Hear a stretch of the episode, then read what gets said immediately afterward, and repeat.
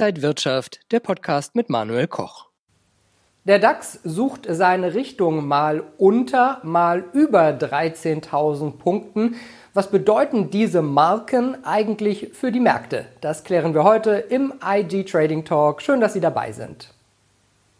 Und zugeschaltet aus Eschweiler ist jetzt Christian Henke. Er ist Senior Marktanalyst beim Broker IG. Christian, schön dich zu sehen der DAX mal unter, mal über 13.000 Punkte, aber seit Wochen hat man das Gefühl, man kommt nicht so recht vom Fleck. Warum ist diese Marke so umkämpft? Ja, da fehlt ja auch nicht mehr allzu viel bis zum Allzeithoch bei rund 13.800.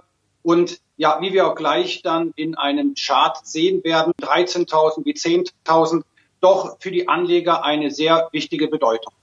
Diese runden Marken sind ja auch gerne in den Nachrichten immer populär. Sie werden besonders hervorgehoben. Spielen die auch wirklich für Trader und für Anleger eine Rolle?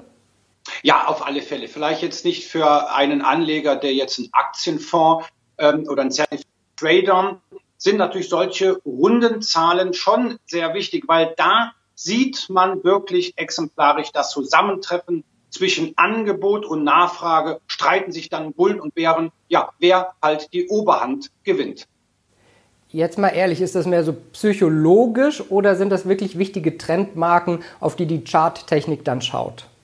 Es sind schon ähm, psychologische Marken, weil wir äh, meistens, wenn wir mal von einer 13.000 Punkte Marke oder damals 10.000 Zähler wurde dann vielleicht noch nicht mal erreicht, es ist, wie gesagt, rein psychologisch, weil ganz einfach sich hier entscheidet, wer gewinnt oder halt die Angebotsseite. Es ist zwar rein psychologisch, aber wie du schon gesagt hast, in den Medien wird das oft genannt und man liest es auch in der Presse. Was müsste denn jetzt passieren, damit die nächste Marke bei 14.000 Punkten erreicht wird? Das ist ja dann schon ein Rekordniveau für den DAX. Äh, wir haben ja erst im Februar vor Corona diese Höchststände gesehen bei etwa 13.879 Punkten in etwa. Was müsste denn passieren, dass der DAX jetzt wieder locker so über die nächste Hürde von 14.000 geht? Ja, im Grunde eigentlich ist natürlich die, die Antwort äh, gute Nachrichten. Am besten wäre, die Infektionszahlen gehen zurück. Der ähm, R-Faktor wird, würde unter eins liegen. Die wirtschaftliche Erholung könnte oder müsste dann an Fahrt aufnehmen. Ein Impfstoff gegen das Coronavirus noch im Herbst dieses Jahres. Ähm, das wären natürlich Nachrichten, die äußerst hilfreich wären. Und ich glaube, ähm, wenn dieses Szenario letztendlich platzen, können Anleger auch noch irgendwie diese Marken für sich stärker nutzen, dass man sagt, wenn die 14.000 erreicht ist, dann ist ein Damm gebrochen, dann geht es vielleicht noch weiter nach oben. Kann man da irgendwelche Finanzinstrumente noch anlegen oder sowas?